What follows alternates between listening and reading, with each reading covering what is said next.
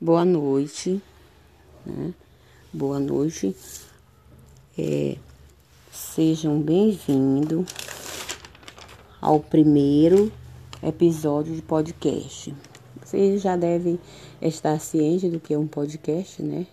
Que é um material em forma de áudio em que vocês podem ouvir, né? Quando vocês precisarem.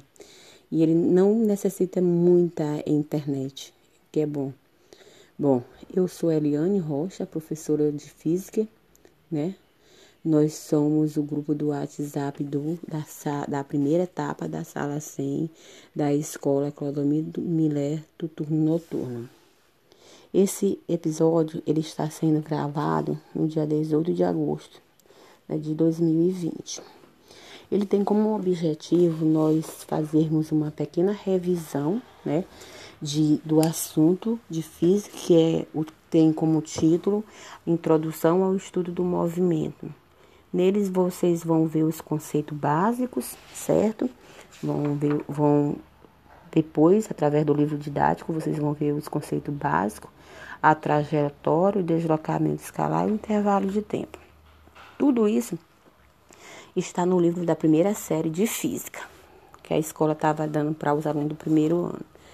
É, com certeza tem alguns alunos que já têm né, esse livro e podem estudar essa aula da página 30, né, da página 30 até a página 35, certo? Vocês vão estudar esse assunto. Por qual motivo vocês irão estudar esse assunto? Porque na próxima semana, na próxima segunda-feira, é, nós iremos fazer uma pequena avaliação diagnóstica para é, do esse do assunto do segundo semestre, que é do primeiro semestre, que é isso que nós estamos revendo agora, fazendo a revisão. Essa avaliação vai vai vai ter cinco questões. Vocês, eu vou passar para vocês, tirar foto e passar em PDF para vocês, e vocês irão responder e tirar a foto e mandar no meu PV, né? No meu telefone, o meu telefone em particular. E logo em seguida, na medida que vocês forem passando as atividades respondidas, já vou logo dando a nota para vocês. Então, em tempo real, vocês já vão saber a nota de vocês, certo? Então, vamos lá. Vamos ver um pouquinho, né? Antes de iniciar, vamos ver o que movimento. O que se trata movimento, né? Conceito de movimento, né? É, a ideia de movimento, né, na linguagem cotidiana da gente, tem significado amplo, né, e quase sempre ligado à vida. É, de, é difícil imaginar a vida da gente sem movimento.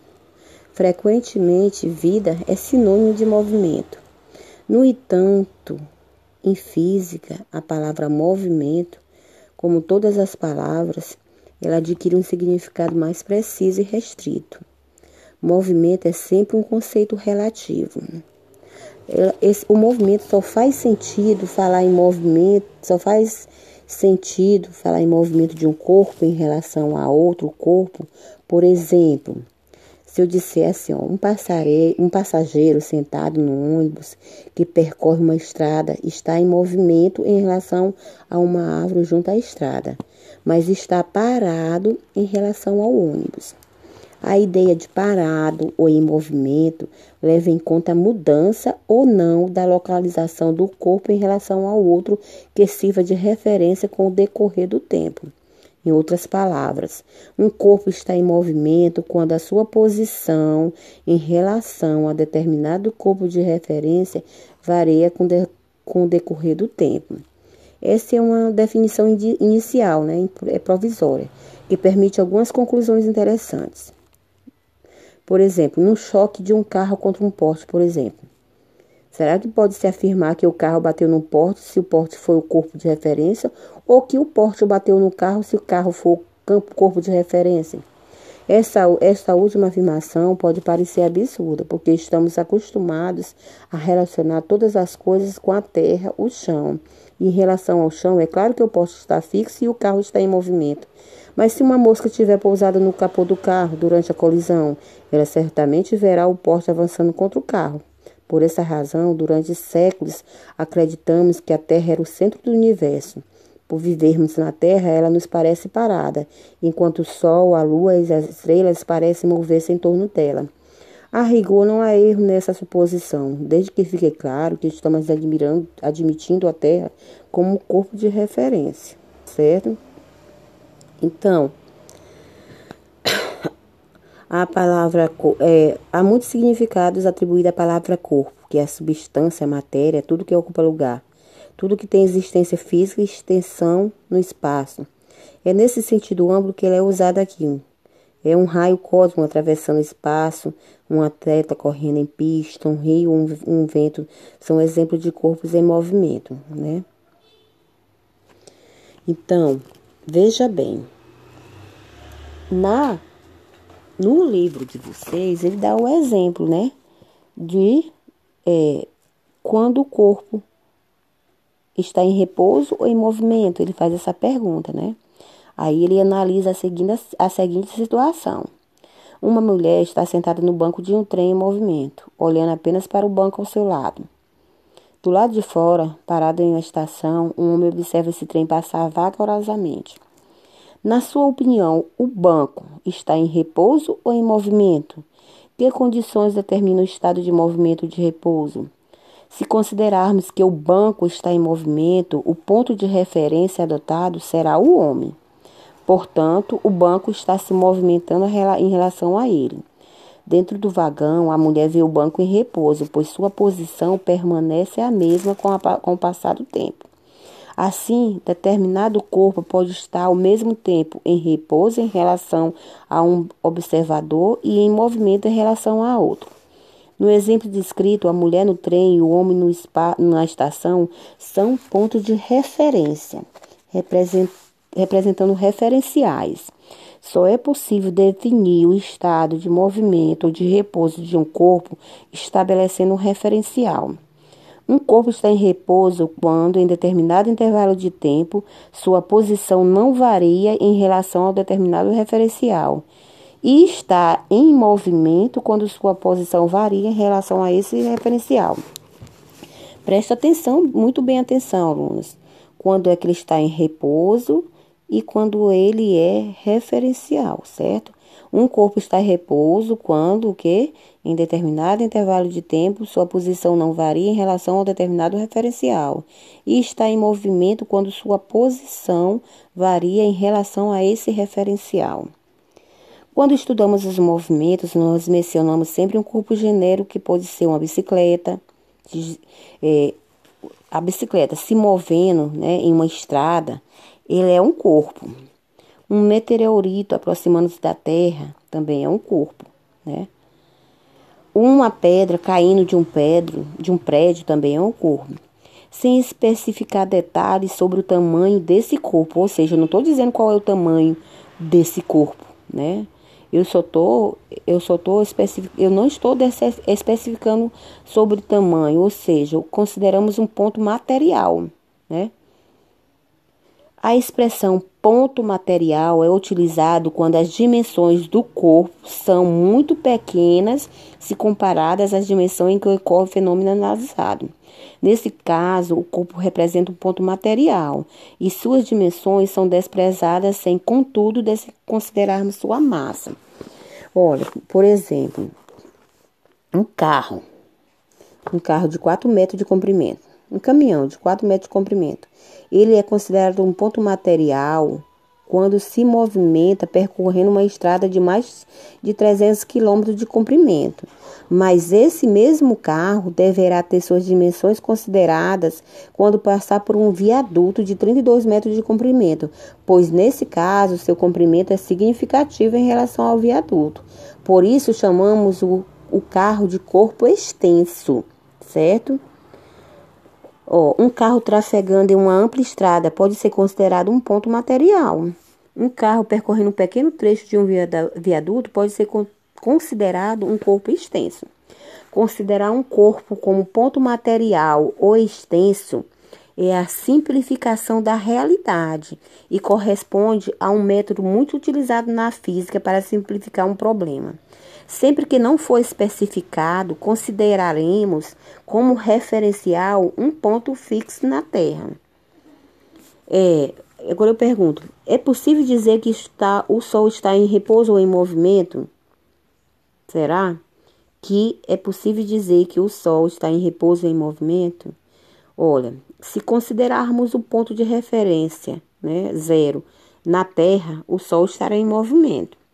Se o ponto de referência for o próprio Sol, ele estará em repouso, pois todo referencial está em repouso em relação a si mesmo.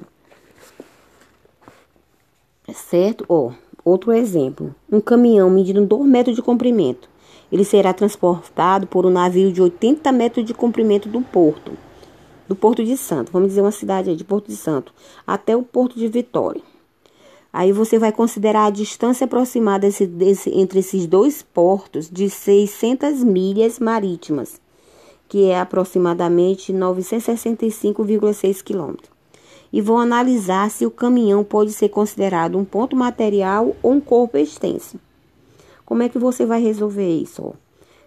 É o seguinte: se compararmos as dimensões do caminhão com as do navio, não poderemos considerá-lo ponto material, mas se um corpo extenso, mas se um corpo externo, se compararmos a dimensão do caminhão com a distância entre os dois pontos, ele será considerado um ponto material, pois suas dimensões são desprezíveis em relação ao trajeto, certo?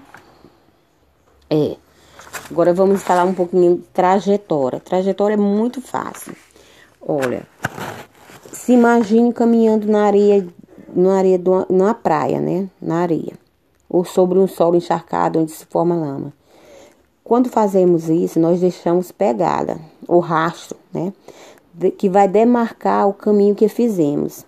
Esse percurso ele é chamado de trajetória, que representa a linha do percurso descrito por um móvel quando, des, quando consideramos todas as posições, posições sucessivas ocupadas por ele em determinado intervalo de tempo. Suponha a seguinte situação: uma pessoa está planando em uma asa delta, mantém-se por segundo voando horizontalmente com velocidade constante. Quando o seu relógio desprende do pulso e cai, nós vamos traçar uma, uma trajetória, né? Para analisar a trajetória, vamos abordar dois referenciais, um no solo e outro na asa delta. O referencial é no solo e o outro referencial na asa delta, certo?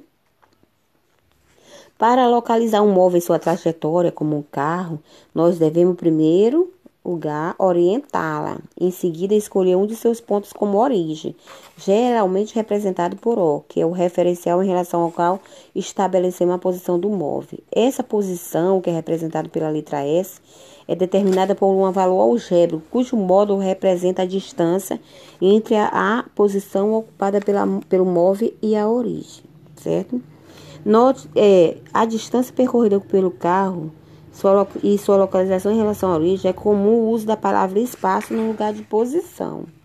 Aí vem o que o deslocamento escalar e o intervalo de tempo que vocês vão ver, né? Vocês vão vão vão já, eu acho que alguns já conhecem, né? Que a definição a, a definição permite, né? É, nós estudamos o conceito de espaço percorrido como uma medida do comprimento do percurso do corpo em movimento, né? Essa medida costuma ser obtida entre duas referências, como marcos quilométricos de uma estrada, né? É, o espaço percorrido é o comprimento do caminho percorrido pelo móvel para ir de A a B, por exemplo. Quanto mais curva ele fizer, maior o espaço percorrido, embora o comprimento de segmento de reta que une os pontos inicial e final do percurso não se altere. Segundo conceito, né, que é dá a ideia de quantidade numérica, é a rapidez com que o corpo se movimenta. Essa, essa, essa velocidade ela pode ser estar relacionada a intervalo de tempo, que aí vocês vão é, descobrir que, que tem a, o intervalo de tempo representado por delta, né, a letra grega delta, né, que, que se pretende apresentar um intervalo ou variação de alguma grandeza, né e é sempre obtida através de sua é, é sempre considerado a medida da, dele pela diferença de sua medida, é, medida final menos a inicial. Mas isso aí vocês vão ver no instante, né? É, vocês vão estudar para para fazer essa pequena avaliação, certo? E eu espero que, que vocês tenham entendido um pouco, mas, mas estude, né? Estude que vai dar certo. Com certeza, com fé em Deus, vai dar tudo certo, né? E lembre-se, alunos, que apesar de estar em casa, né, o compromisso e a organização, a dedicação de vocês com o estudo são muito, muito importantes, né? E eu quero dizer que vai dar tudo certo, né? Nós vamos conseguir. Já falta pouco tempo para a gente encerrar o ano e com certeza não é para ninguém desistir, é para continuar, mesmo com todas as, as dificuldades que nós sabemos que vocês enfrentam, mas nós vamos conseguir, viu? Com fé em Deus. Que Deus abençoe a cada um de vocês. Né? Boa noite.